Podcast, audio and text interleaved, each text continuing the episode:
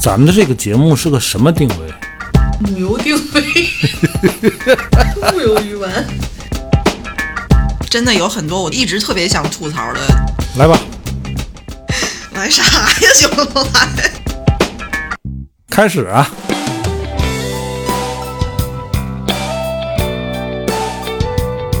我回想回想，那没说啥呀。你以为咱能说点啥？我有麦克风，我想说啥说啥。大家好，这里是一直陪伴各位的调频三四五，我是卓然，坐在我对面的是马来和帆。大家好，大家好，今天我们聊一个严肃的话题啊，这个话题我相信和绝大部分人没有关系，但是就关心。嗯，什么事儿呢？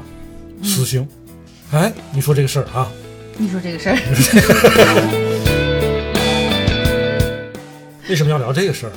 这个上个月，嗯，人权理事会开了一个会，通过了一项关于死刑的若干问题的一个草案。我们国家中国呀投了反对票啊，反对。但是这个草案呢还是通过了。这个草案说了个什么事儿？主要他说了三方面的东西。他说这个使用死刑会致使面临死刑者和其他受影响的人的人权遭到侵犯。这是第一个观点。第二呢，他说许多国家目前已经暂停使用这个死死刑了，然后他欢迎各国为限制死刑的使用而采取一切措施。第三个要说的事儿呢，他说这个使用死刑啊，缺乏透明度，敦促目前没有废止死刑的国家在使用死刑审判和行刑这方面呢，要符合国际公平审判的原则，而且要尽可能的系统公开的提供相关的信息。嗯，啊，这是这个草案主要说的这三个事儿。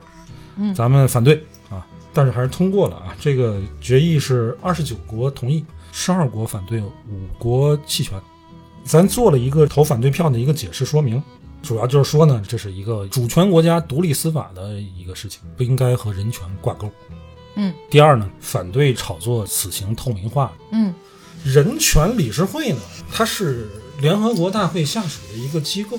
嗯呃，大伙儿应该都知道，美国它退会了，但是最近呢，它正在重返这个人权理事会，它是以观察员的身份要重新回来了，应该是在明年一月一号正式回来。这回这关于死刑这问题，就是以美国为首的一些西方国家带头搞出来的东西，其实说白了，主要就是针对咱们，因为咱们国家在这个人权理事会啊，这么长时间以来都是处于一个辩护方的这么一个位置，因为更多的时候我们是受到西方国家关于人权的这个指责，嗯，都是被攻击对的。，但是在美国退会这几年期间啊，我们逐渐的由守转攻了。嗯，就是我们会联合一些发展中国家去指责西方的这种人权问题，所以美国这回回来呢，啊，基本上就是瞄着中国来的。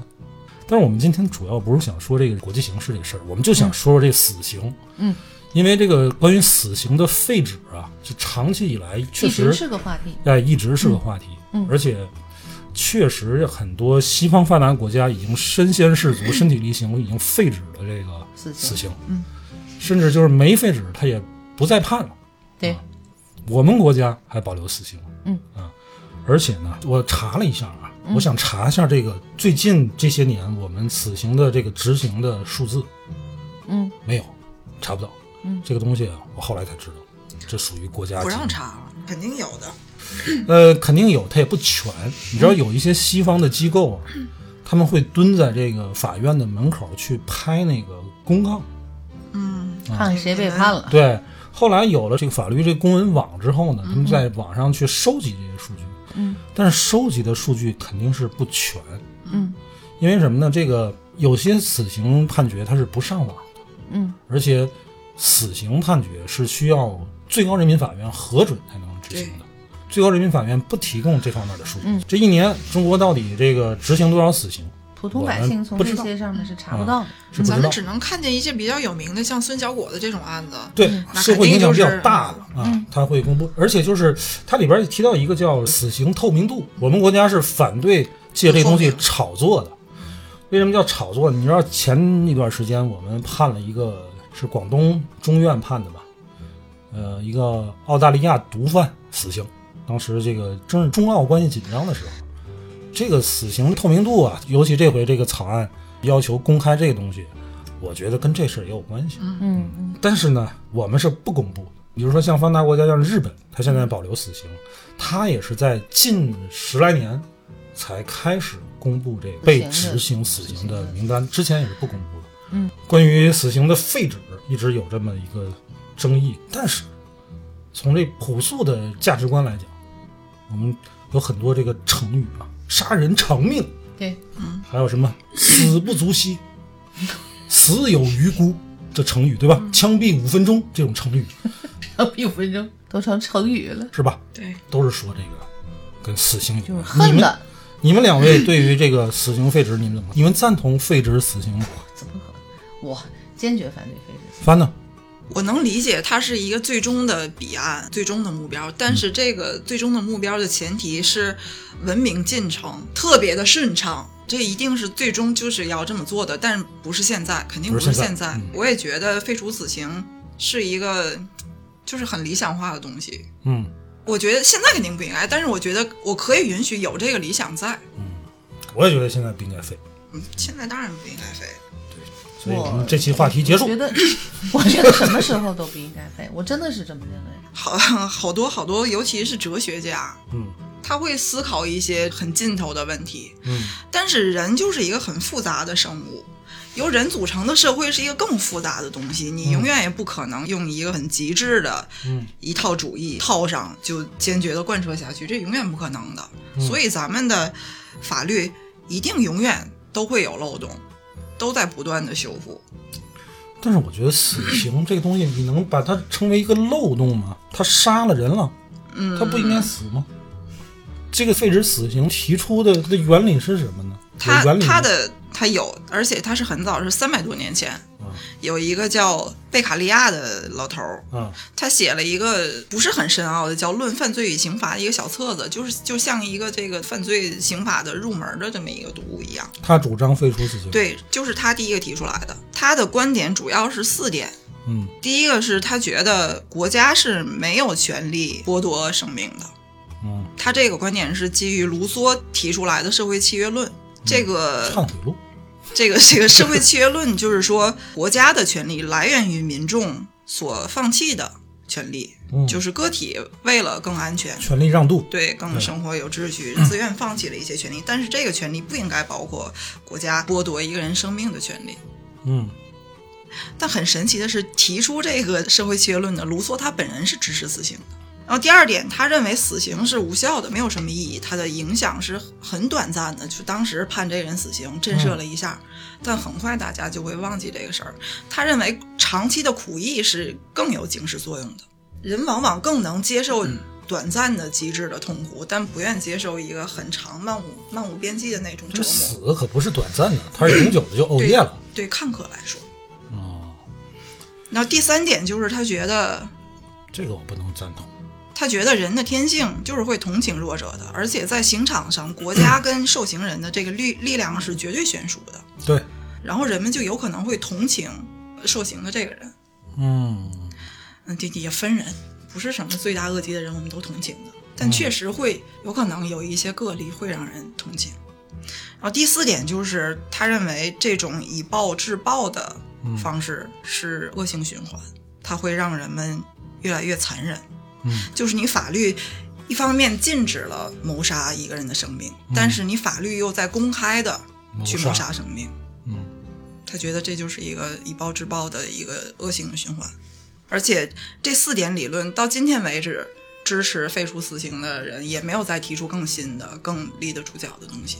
嗯，这个啊，我不太理解这个。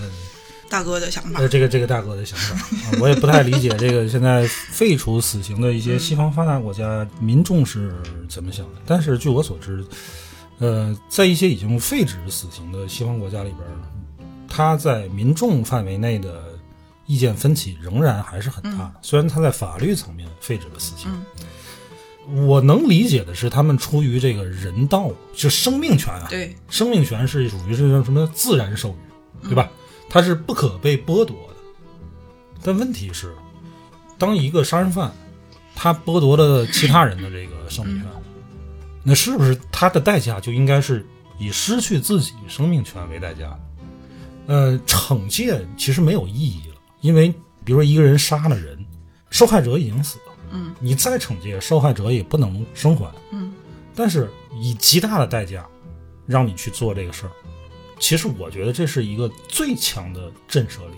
嗯，但凡有人要有这种杀人的企图，他将会想到第一想到就是以失去自己生命权为代价去做这个事儿，而不是说长期的苦役。这两个我觉得震慑力还是以失去生命这个震慑力更强。嗯我觉得可能就是有一点儿历史的关系，是因为欧洲它宗教的嗯这些影响，嗯但咱们的这方面的思想就是很朴素的，一报还一报，要有因果，对，杀人就要偿命嘛，这就是咱们很朴素的这个这报应的嗯这个想法。西方国家有一种说法，就因为他们信教嘛，啊，对，基督是不杀的。这个圣经旧约里边说，这个神跟诺亚说，谁让你们流血，我就让他流血。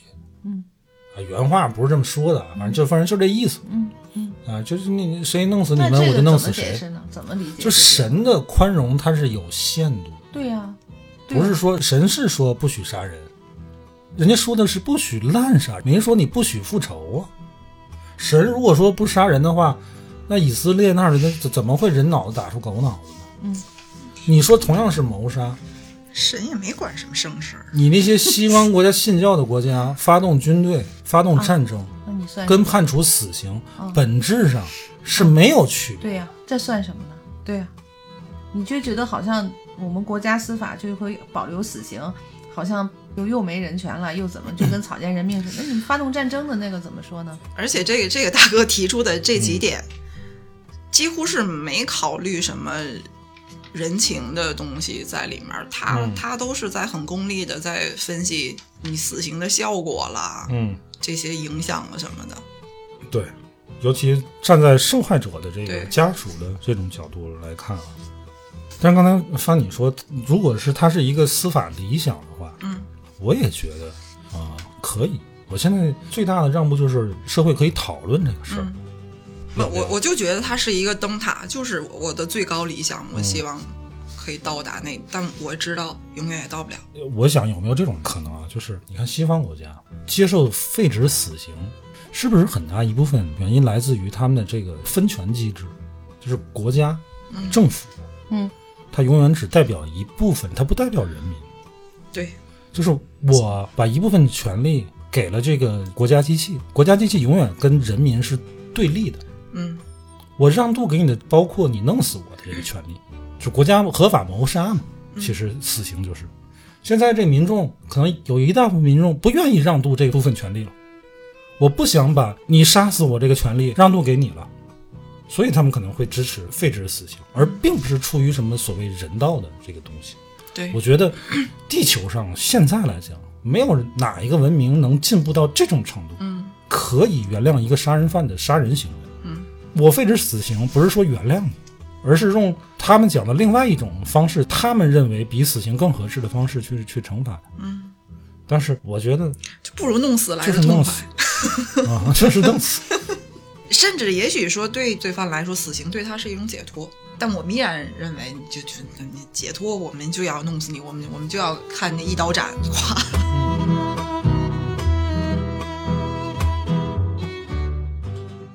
其实死刑这个事儿，呃，你觉得它的惩戒效果更明显，还是它的预防犯罪更明显？我觉得惩戒、惩戒吗？预防，就是震慑犯罪，杀人者死。我之前一直看的可能是法国对于这个死刑的废止，包括就是死刑的这个透明这块大力主张的其实法确国就是实欧盟。对，法国确实一直在提倡这样那样。我是知道有这么一本书，就是思索死刑，那也是法国人写的，就是他在里面他法国人就是浪，他没事就我觉得他一。直都在表述的，就是说他不认为死刑对社会民众有震慑的作用，嗯他是不这么认为的。然后他就觉得，就像你刚才说的，如果当权者随意杀，他那本书里可能还提到了类似希特勒的他那种杀人、大肆的那个屠杀，和这种在司法的这个体制下认为一个人他是有罪的。我觉得那个书，其实这个书这个作者很厉害，我没读过这么多书，我没有那么深，我就觉得杀人偿命。我就是这么觉得。主要你刚才也提到，就是说，如果这个人他杀了一个人，你不要管他他是蓄谋杀还是他激情犯罪，你不管怎么说，你是有罪的。没有任何一个人能轻易的去剥夺另外一个人的生命，对，对吧？没错，你没说他没罪，对，所以说那就是说要不要杀？我认为得杀。为什么？为什么不一命偿一命嘛？就是朴素的报应主义我就嘛我。就是这样想，为什么不杀？你看，我在这个 咱准备聊这个话题的时候，我是肯定是反对废除死刑的但是我就很好奇，为什么会有人想去废除死刑？嗯呃，怎么说呢？就是站在一个人类进步的角度来看啊，嗯，废除死刑，它其实是要求社会文明程度相当高，就像刚才帆说的，包括物质文明和精神文明都相当高。对，你举一个例子，比如说你犯罪，你偷东西、偷钱，对吧？你偷一千块钱，比如说你行窃这个地方人均收入一万以上，你这个偷这一千块钱啊，不算太大事儿。如果你行窃的这个地方人均收入就一百块钱，那你这就是大事儿。嗯，你的大案要案。社会危害性就比较大。嗯，所以这个就是说明呢，你经济越发达的地区，你可能对犯罪的容忍度越高，而且呢，就是你经济条件越发达，你可能整个社会用于预防犯罪的设施和条件就会越好。嗯。判处死刑，它不是预防犯罪，它是一种惩戒，它的成本相当低，对吧？嗯，如果说它有惩戒功能，有预防功能，有，嗯绝对有。但不是主要的。哎，但是它不主要。可是你从这个国家制止犯罪的这个角度来讲，你肯定预防犯罪要比惩戒犯罪要优先，对对吧？对。如果社会条件允许的话，条件好的话，可能更多的物质条件会投入到预防犯罪上。对，而不是说去惩戒犯罪。惩戒犯罪里边用国家机器、司法手段给人弄死，这个成本相当低。在你经济欠发达的时候，那这种做法肯定就是更经济、更划算 啊。就你从这个角度来讲，确实是物质文明程度越高，可能对这个犯罪的容忍度越高，可能对死刑这种惩戒手段的依赖会越低。另外呢，就是你精神文明的发达程度越高，可能你对那种就是叫叫什么，就报应心态那种留存就会越低。说白了，其实就是一种情绪化的东西，复仇吗？情绪以恶制恶吗？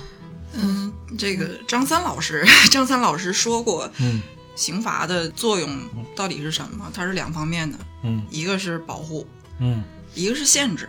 嗯保护肯定就是保护普通人，嗯尽可能少的受到伤害，但限制一方面也是限制了国家的权力机构，嗯，不滥用刑，你不能这人偷了一百块钱你就把他弄死，嗯。然后也限制了报私仇，嗯，我把你家谁杀了，你不能就直接过来杀我，这个冤冤相报何时对？这个本身已经对人权有了一定的这个方向的东西，嗯。但为什么保留死刑？我觉得死刑是是最后一道底线，嗯。就是最后最后的那一个底线。因为我看了好多，包括纪实的，就是真实的判了死刑的，对这个死刑犯的那种采访，只有真的宣判了的那一刻，这个人才会有很大的触动。也晚了。对，嗯，我记得日本有一个很有名的案子，是一个未成年人，嗯他就是好好的就沿马路边的一家，他进去把人家媳妇儿跟孩子都杀了，嗯就虐杀那种。然后因为他未成年嘛，他在里面毫无悔意，因为他知道他死不了。他甚至写信去，还在刺激受害者家属，就仅剩的他们家的一个男主人。那个案子在最后在在重重阻力的争取下判了死刑，就是判死刑那一刻，那个孩子才崩溃，才知道悔悟。所以就是必须要有判不判，到底衡量这个人恶劣到什么程度才使用这个，我不管。我之前也说，可能有那种激情杀人，比如过失杀人，对吧？咱们国家对于死刑的衡量也是慎之又慎的，不是那么轻易的就就会给一个人去判死刑。除了这个以外，刚才帆也说了，像孙小果这种事儿，你说没得商量。还有就是反复去提，大家都在讲，像那种拐卖儿童啊这种案件，我都觉得就是就应该直接就死刑，可能起到更强大的震慑作用。尤其这个拐卖妇女儿童这个事儿啊，好几年社会就有讨论要不要死。嗯嗯嗯，有一种说法就是不建议把他们列入死刑的这个罪名，嗯主要原因就是考虑他们手里是妇女和儿童。嗯，如果是这样，会不会加剧他们的这个？对，反正就是一死。就是像贩毒一样嘛，对，就是从我犯的那一刻开始，我已经抱了必死死的心决心了，那就来吧。因为什么呢？它跟杀人还不一样。杀人除非是那种暴恐案件，无差别杀人，嗯嗯嗯那种就是杀一个保本，杀俩赚一个，他是这种心态。但是大部分的这种故意杀人案，他都是有明确指向性的，我就是要杀这个人。嗯，我除了这个人，我不会杀别人，有动机，有目标。对吧？但是这个拐卖妇女儿童可不是。如果这种犯罪行为要判死刑的话，他真可能穷凶极恶。嗯，可是也能从另一方面，也可能会震慑住你去不去不去做这个事情。任何事儿都是有双面的是，是，对吧有一种讨论就是说，死刑是一种酷刑，它震慑性相当强。但问题是，震慑性强就相当于正义吗？你要说震慑性强，那古今中外都差不多，那酷刑多去了。你知道新加坡还有鞭刑，震慑力更强。我听说啊，我不知道，你随便路上吐个痰，那可能就就就得挨几鞭子。我不知道现在是不是这样，震慑力绝对强。嗯，但是它正义吗？它正当吗？我们过去那死刑车裂嗯，啊、凌迟凌迟、公开行刑啊嗯炮烙、铜柱子烧红给你贴上去，对吧？欧洲中世纪的时候也是这样，切四块，绞刑，扔锅里，各种死法。你看现在西方国家，这短短的这个二百年，很多现在它废止死刑，可是他们尤其像英国，它是很多酷刑的，而且动不动就死。十九世纪，英国保留的够得上死刑的这个罪名，嗯，成百上千条，就成百上千种死法，到后来简化成七种罪：死刑、嗯杀人、放火、嗯强奸、嗯击奸或者受奸。嗯咱也不知道受检，你还有你看人家这个社会是开放的，还有这，这震慑吗。还有什么入室盗窃、暴力抢劫、叛国，就这七种罪，嗯，死，嗯，其他的都不必死。你看我们国家为什么就说你争议这个拐卖妇女儿童要不要死？其实除了这方面考虑，可能还有很多就是国际社会上的一些舆论压力，还有一些确实就考虑到人道主义。我们国家一直在死刑上比较谨慎，尤其最近，嗯，而且还减了很多的这个死刑。在一九七九年的时候，我们国家这个规定了二十七种死罪，到了九七年加了三十三种，七十种死罪。嗯零八年的时候减了十三种，一五年的时候又减了九，到现在一共死罪还剩四十多个，但是仍然是多的。当然啊，从我个人朴素的这个认知来讲，马来的儿子在司法体系工作啊，是一名人民警察。他儿子接触到的那些这个，就是他叫什么重重重犯，重呃重刑犯，重刑犯，我听着啊，我觉得都该该死，死。对，浪费国家资源。没错，那些人啊，给他盖那么好的这个宿宿，哎，不是宿舍，叫监狱是吧？宿舍啊，占地面积那个那个宿舍，呃，那个这这监狱，马来带我去过一次绿，化还很好，哎，咱进不到里边去，就外有山，有水儿。呵，那么大面积关那么帮玩意儿，嗯，嗯你说那些人能改造好吗？那都是二十年或无期是吧？嗯，都关那儿，十五起吧，啊十五15起年，嗯，然后以上的就基本上，反正我听马来口述啊，就没有多少犯人是那种真的就是能改造出来。孩子回来有时候也是，呃，赶个什么岔口，可能聊两句，他也很少说。咱普通百姓吧，就可能有点好奇心理啊，就多问两句。据他这跟我说，我就觉得像这样的人，你就是出来也是个废物了，对，也没有什么，我我有特别强的这个，没有什么。价值了。你比方他说死缓，那就嗯说啊，死缓的人他可能得过多少年，具体多少，年我不知道。然后你可能减个二十，给改成无期无期了，嗯无期了呢，20然后你再改什么二十五、二十、嗯十五什么，反正出来你这辈六十了子不，就不就完了吗？六十了，你就是大彻大悟了，还能怎么样呢？啊，嗯，你就是留了条命。你说这六十，你还得假设是他年轻时能犯罪活到六十，，对吧？嗯嗯，他那些他六十才犯罪，嗯啊，真的有。嗯，出去发现活不下去，杀一个人又回来了。但是你你听到他会说的那些过失杀人的，你就会觉得怎么就这样就把人弄死了呢？但是他就是杀害了一个人，那这个人就是死了。但是这样的确实有很多，就是真的没有死刑，就是在里面待着。可是你说他无辜杀害的那个那个人，难道他就该死吗？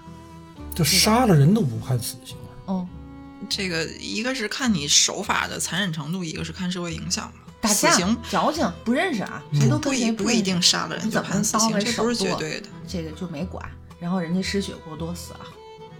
你你记得那个百香果女孩的那个案子吗？嗯，都那样了，就因为她有自首情节，就死不了。就没判死刑。但是后来又往上上了，我没看结果。就就因为你有自首情节，那又怎么样呢？啊，所以咱们确实已经是很慎重的判这个死刑。但是像国外，他即便不判死刑的话，他有终身监禁，终身嗯，终他们一判判好几百年呢。判好几百年。你要有钱你就买对吧？买积分嘛，对吧？你说，就是消消乐，对吧？他们还有一些环境比咱们的这个监狱配置要要更好的，没事儿往上写信，我要求我这屋得配游戏机，要怎么怎么着的，我有这个权利。地吧，哎就他他他们真的能给配，是人道啊，就是是关就是你把人权讲究到一个极致的时候，就很荒诞嘛。你就是那杀人犯，你跟杀人犯讲人权，那被害那一家人呢？嗯谁去维护他们的人权呢？说呢？我觉得大部分支持废除死刑的，就是站着说话不腰疼，嗯就是他没带入到那个情绪里。因为日本有一个有一个案例，就是一个叫冈村勋的嗯律师，他是在一个叫山一证券的地方做法律顾问，嗯然后这个证券里面有一个用户，这个用户因为他要抛售股票的时候，这个证券没给他抛，所以造成他有一个大量的亏损，他就告这个证券。嗯然后这个律师就是给这家证券做这个辩护嘛，嗯啊，经历了很漫长的维权，原告这面就烦了。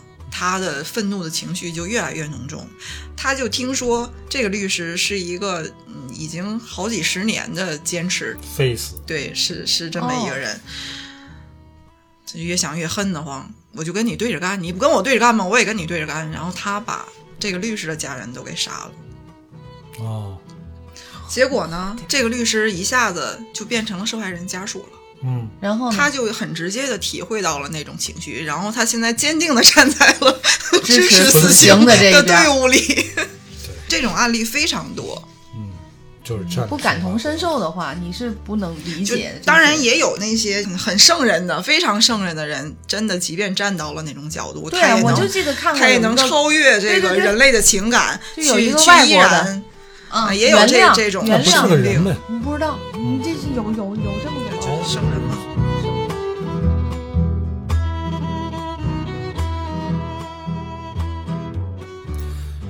其实，如果这个人罪大恶极，嗯，其罪当诛，即便在执行死刑的过程当中，其实还是能有人性的光辉体现出来。嗯，就我国古代的司法也是这样，你最起码过去杀人，先给给个断头酒吧，让你吃顿饱饭吧吃顿饭，对吧？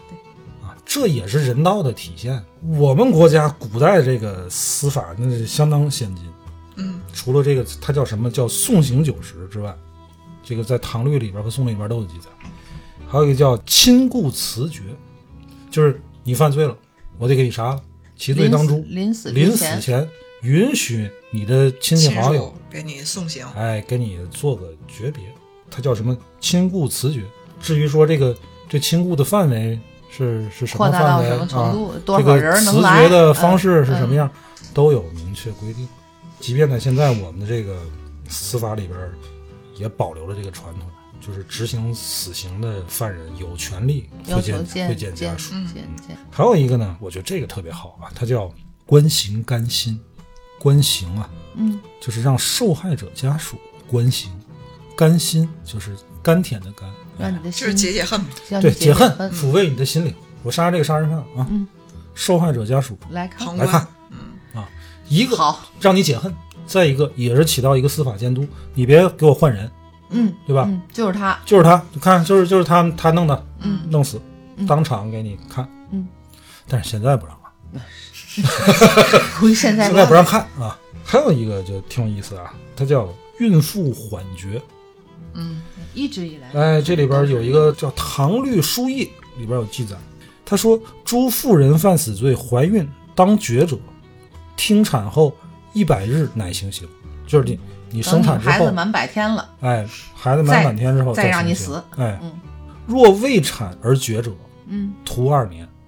就是如果这个行刑官没等这个孕妇生产，就把这个孕妇给杀了，嗯关两年。嗯，产期未满而绝者，徒一年。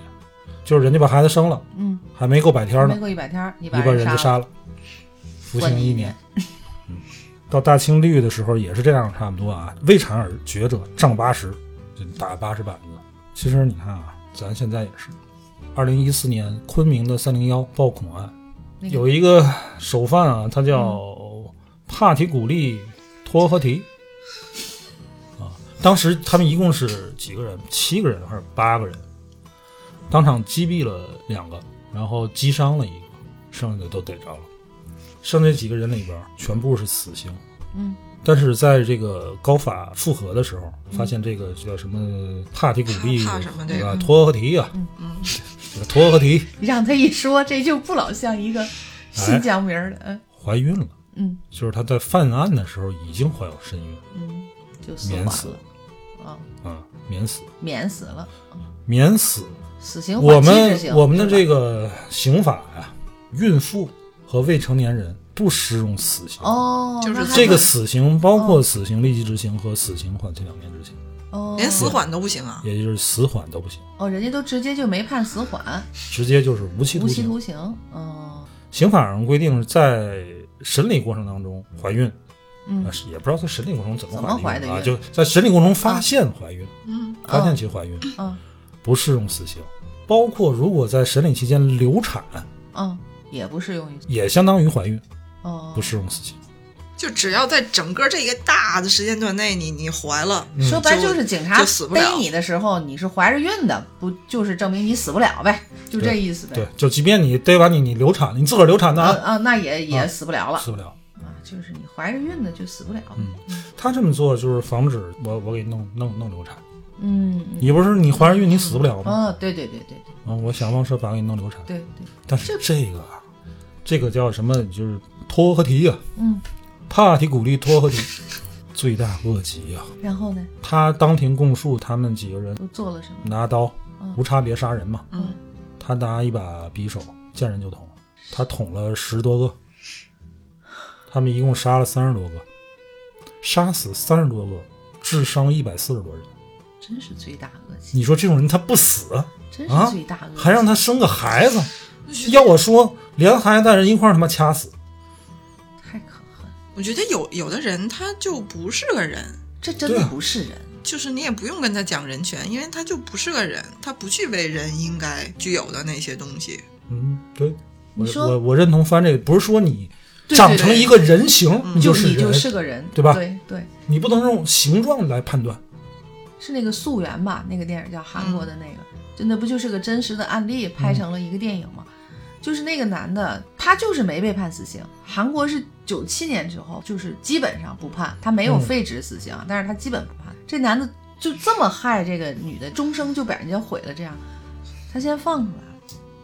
但是韩国一向都不会听取民众的意见不是见。这样的人把他放出来，多可怕呀！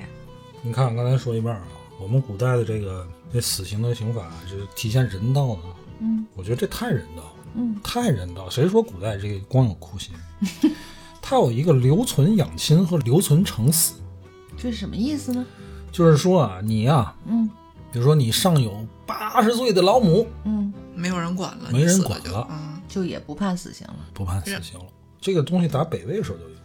他说，诸犯死罪，若祖父母、父母年七十以上，无成人子孙，旁无妻亲者，嗯，具状上请，就是你具体情况，嗯然后你具具具体哎，嗯你可以你可以申请，嗯，然后呢？不是说这样的都都可以不死啊。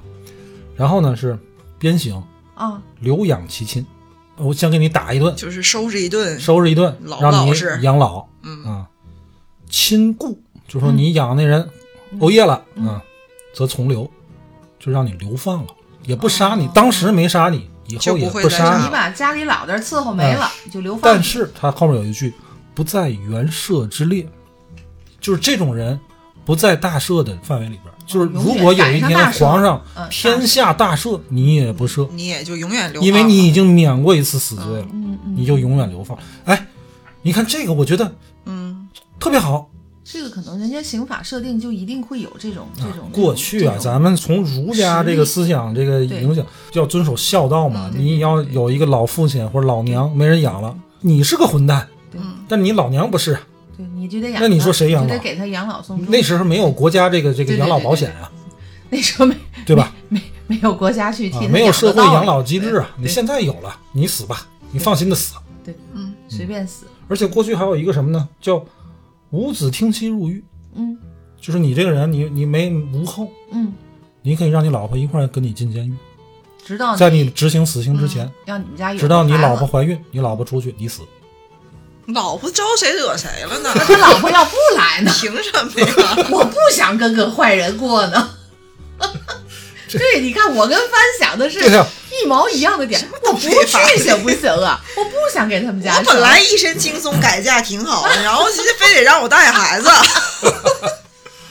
这也是具体情况具体分析，它具体分析也是叫什么具状上情，不是说所有这样，不是你提出来就就一定都批会批都都都同意你也得看具体的这个情况。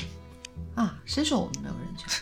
你说这人权，我们自古就这么就就这么考虑了，我我前几天看了一个就是很没溜儿的一个问题，他问就是如果我判了死刑了，然后比如说明天执行，嗯，我在执行前我犯心脏病了，啊，你们抢救不抢救我？抢救 抢救必须抢救。抢救，对，抢救就是抢救过来再弄死，对，对肯定抢救，百分之百抢救。嗯够闲有事儿，没事儿你。够闲的这 那比提问题如说我今天原定上午九点行刑，啊然后就早晨六点就给我带出来了，啊，然后你就啊吓死了。然后我就吓得我心脏病就犯了。这时候抢救不抢救？你救你只要不到执行时间，对都，只能抢。不只要不是死在我手下的就不行。我听说过去这个枪决的时候你得自己买子弹是吧？对，都要交子弹费啊都。这么说，哦都是这么。你现在是不是得自个儿？买药水？那不可能。说是药物注射，都也是传啊，注射的说比这个是什么玩意儿子弹的那个成本低。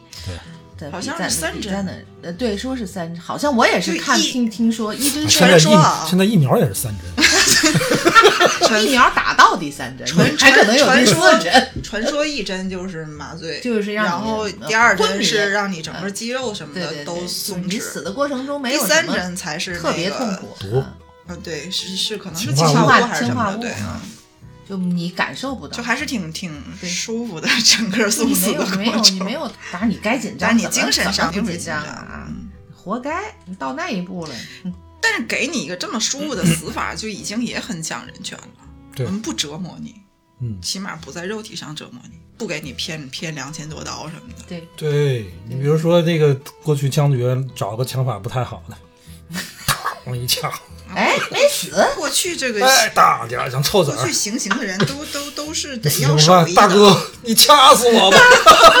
太他妈吓人了。吓死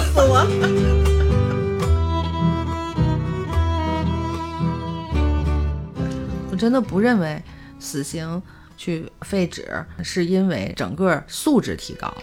有没有数据体现，就是西方那些废止死刑的国家，在废止死刑之后，他的犯罪率跟死刑存留期之前相比，有没有增加？并没有这个正向的影响，就就该怎么着没有还怎么着。没有，而且是韩国，我看到一个数据，反而是九七年之后，犯罪率还是在提高，逐年提高，就是要够杠死刑的那种，提高了百分之二十多，根本是就没有没有作用。像意大利比较南部的地方，他们甚至有受害者的家属死刑了吧？自己雇黑手党嗯，去报私私刑因。为也就是私刑，肯定会的。嗯，就是你你你情感上就是过不去的呀。你你反正对让你逮着了，国家不杀你，对吧？我花钱雇人也得杀你，不就这个意思吗？这个死刑不就是国家把你复仇的权利收为公有，拿过来嘛，对对啊，国家为你复仇嘛，对吧？？对，如果这个你国家不行使，不为我行使这个，肯定有有那我肯定我会自个儿去行使。我记得以前看过一个什么片，它是个旅游的一个片子，嗯可能就是在地中海附近的一个小岛上，嗯那个小岛上就是可以复仇，就是国家哦不收回这个复仇的权利。哦，这么刺激吗？嗯，对对对对，就是如果你你们家啊有人被被人杀了，嗯，然后呢？允许你复仇，嗯把对方杀了，嗯，不不追究你法律责任，就是在那个岛上。对，在那个岛上，是他们那个岛，就是一直就就是相当于一个野生的岛吧。那可能马上就要没了吧？这个岛杀来杀去的，人家也没说人家就是就一定得杀来杀去，就是人家保留这个，嗯嗯，如果这个项权利嗯不收归国有。我觉得这样也挺好。你看，那这个岛你知道为什么我说，就像你说，什么事儿都是它都是双刃剑。但是你不能杀人啊啊，对你不能杀人，对知道吗？对，那你我就想说，他就不敢杀，我就不敢杀人了。嗯我杀了人，别人可能就过来杀我，对吧？那我就不杀吧。嗯就像你说，咱们对那个拐卖妇女儿童的，为了怕他们就是穷凶极恶，就觉得反正我做了、嗯这个，我肯定是死，我去伤害我的这个偷来的、拐来的这些、这些人。另外一方面，肯定也有嘛。嗯哎，是不是咱就对吧？怎么着，这个做到哪一步就打住，或者是怎么样？因为回来万一逮着了，他还也会有震慑，这就是肯定是两面的。我承认你们俩刚才说的那个，主然也说，咱文明程度到一定程度的就时候，比方说物质积累到一定程度的时候，咱们现在已经达到了这个共产社会共产主义，就你你到《那个那个三体》那种境界，啊，到到三体那种 不更那啥？可能就是卓然说的对，嗯，在现阶段肯定是还是你可能我们。都丰衣足食了，对吧？可能嗯我们更多的在预防犯罪，就咱们总这平常老百姓讲话就是听着就普法教育，对吧？嗯越来越多的那这你说到这个还得说，就是孩子他们那儿他会说，经常真的是法盲，真的真的他是个法盲，他会犯他不知道杀人偿命。啊不没有没有到这种程度，他们那儿有一些他没有想到我会承担这么重的这个这个后，他就是法盲，他就是没有知识的人。有一个特别真实、特别重口味的纪录片叫《西部刑侦大案》，嗯那是九几年的。嗯那里面就是真的有一个案子是农村嗯有一个儿媳妇把她婆婆给杀了，嗯而且还分尸把肉给炖了。嗯然后因为家里穷嘛，也吃不上肉，还还让他吃分给什么嫂子什么什么什么这家那嫂家。子知道，吗？当时不知道，后来知道了，然后就把这个儿媳妇儿给逮起来了。啊然后这儿媳妇儿就控诉她婆婆就是对她不好了，骂她了，然后就就说她婆婆因为人是恶人，所以她的肉都是臭的，就也不好吃。嗯然后整个都交代完之后，嗯她问我哪天能回家呀？我我还得回家带孩子呢，然后家里麦子也熟了，我还得割麦子呢。他家就是完全没有概念，所以这个就是存在，就是说你得普法的教育吧，就现在应该这怎么普？他都不知道杀人偿命。他 他就是不知道，他这个他可能智商可能也哎有一点问题。然后还有一个电影，这个电影应该日本跟韩国都拍过，叫《彷徨之刃》，是一个小说改的。嗯他就是嗯，一个父亲给女儿复仇，他女儿是被几个坏小子给嗯害死了、奸杀死的。嗯然后他就一个一个去杀这几个男孩儿，找到最后一个的时候，然后警察也同时找到他了。嗯警察是把他击毙了。咱们每次看到这种善没有善报、恶没有恶报的情节的时候，你就会觉得特别的压抑。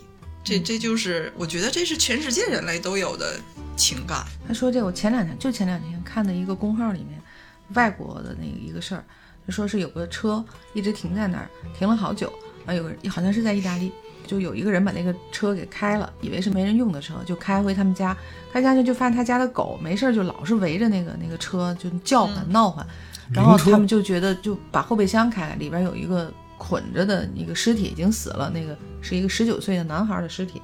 就报案呗，然后就很快就逮到了上点儿年纪的一个老头儿吧，就算是承认我杀他，因为他拐卖我的女儿。嗯他女儿曾经被拐卖走，然后就他费了很大劲找回来，找回来之后他知道了是这个人，嗯，因为没有什么办法能去治这个这个男孩儿。这按说应该，比如什么重刑多少年，或者怎么怎么样，死刑还是怎么样？结果就是，好像他们不光是他们地区，可能是半个国家的人都是特别支持这个父亲就支持这个父亲，你知道吗？就是这才是一个父亲应该做的，保护自己的女儿，为女儿争回西方国家为什么废除死刑呢？就是因为他们民间流行复仇，而且我觉得很有可能，就像你刚才说的那个，就是嗯就算是我找好多证据把这小子逮起来了，他也死不了。他也死不了。嗯，所以从这一点上，我能理解那些支持废除死刑的，尤其他们很大一部分都是这个法务的嗯工作者。到底什么是正义的？就是我刚才讲的那个案子，嗯你会觉得法律不是正义的，但是在法律上，你现在就要去制止那个行凶的人，你不管他是因为什么，嗯，就是这个这个正义实际上是不讲人情的，在法律上的正义是不讲人情的。好多法务的工作者可能干时间长了，也会有这种非常矛盾的、很很折磨的东西，嗯，不断的要面对这种人情和法理。所以说，西方那些已经废除掉死刑的国家，嗯，如果他们的警察在执法过程中，在逮人的过程中遇到犯罪分子抵抗，嗯枪击击毙了，你要不要击毙？你击毙跟判判死死刑有什么区别？有什么区别？他们不是动不动就掏枪吗？对呀、动不动就击毙，对呀、人权呢？当然。对于那些就是穷凶极恶歹徒就应该击毙。你像咱们国家慎杀哈，判、判死刑非常谨慎。嗯还有一个原因就是避免冤假错案。你这个真真给杀了，他就确实弥补不了。弥补不了确实啊，他活不回但是。但是弥补不了这件这这个这个问题的本身不是死刑存在不存在，是你审判的过程中对了，需要严谨的事儿。对了，你看那个前两年有一个特别有名的呼河案，嗯，枉死嘛，那不就是？现在好像就是最近这些年，网上吧也很多嘛，咱们国人也有很多提出要废除，除了一些公职有目的的啊，也有人会提出来，就是他们的依据都是这种，就是冤假错案的这种，就是枉死的这。这是一个原因，说是慎杀的一个原因。嗯，他们新提出来的这些确实不如那个老头儿提的还能说出点道理来。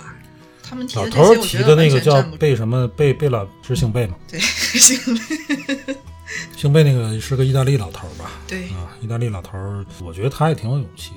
中世纪的这个欧洲正是酷刑嗯盛行的这么，所以可能更激发了他有这些人权上的思考他。去维护这些东西。嗯其实我觉得要把它放在现在这个社会，他未必会提出这种彻底废除死刑的提议。你觉得方刚才讲那个日本律师的例子就很有现实意义。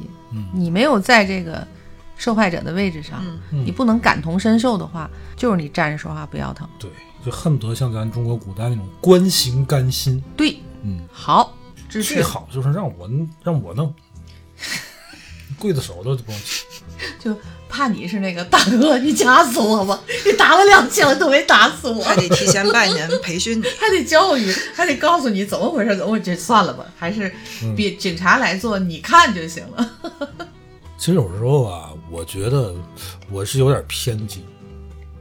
就像我说那种，你儿子他们他们那儿那些犯人、都多余都啊都该死对对对，啊！当然，我这个在节目里边说这话不太合适啊，人家国家都没判死啊。这是老百姓很多很多，我觉得是很多普通人的想法。但我觉得那个就是浪费国家资源，浪费国家粮食，嗯，还得弄一帮警察叔叔看着他们，还得养着他们，嗯啊，我喜欢那个让自己复仇的那个小岛，我喜欢这个原始的状态，对，那个小岛人家也不是说你纵容你，也没杀，光嘛。现在，不是说那块儿可以滥杀，嗯对，嗯，就，其实你把这个东西，把复仇的权利还给老百姓，试试。复仇复仇我天，你这事儿大了，嗯这复仇事儿大。复仇就是一个很解恨的事儿。对，因为什么？人家那个小岛为什么能这样？整个是一个很小的生态环境，它可能没有那么多阶层。嗯，你比如说在现今社会，孙小果案，孙小果杀了谁了？孙小果欺负谁了？谁能复仇？谁能找他复仇？你没有这个能力，嗯，你只能依赖公权力，国家去为你复这个仇，嗯，对吧？如果现在国家说你自个儿来，或者是你也别来，我也不来如果这个废止了废止第一了死刑，弄死了。这种冤案怎么去复仇？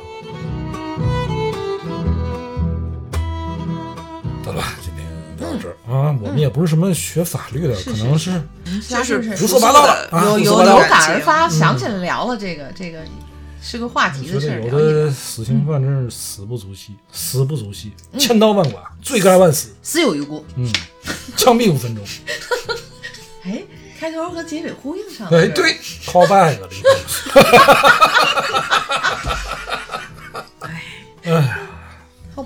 愿世间少一点暴力啊，多一点欢笑。没事儿多听听我们节目。好长时间没说怎么加入我们欢乐的这个大家庭了啊！对，我们有一个群啊，大家加我微信五九六五八幺五幺，对，加主播帆的微信五九六五八幺五幺，让我们一起进群，合家欢乐。乐，嗯，得了，今天就聊到这儿，拜拜。拜拜。风这个风景膏药有有点作用。绝对管用。我跟你说，要再复团，绝对给你排两天。一根条，条根，一条根，我过去老管人叫一根筋，踢了这半天，绝对行，活动范围大。好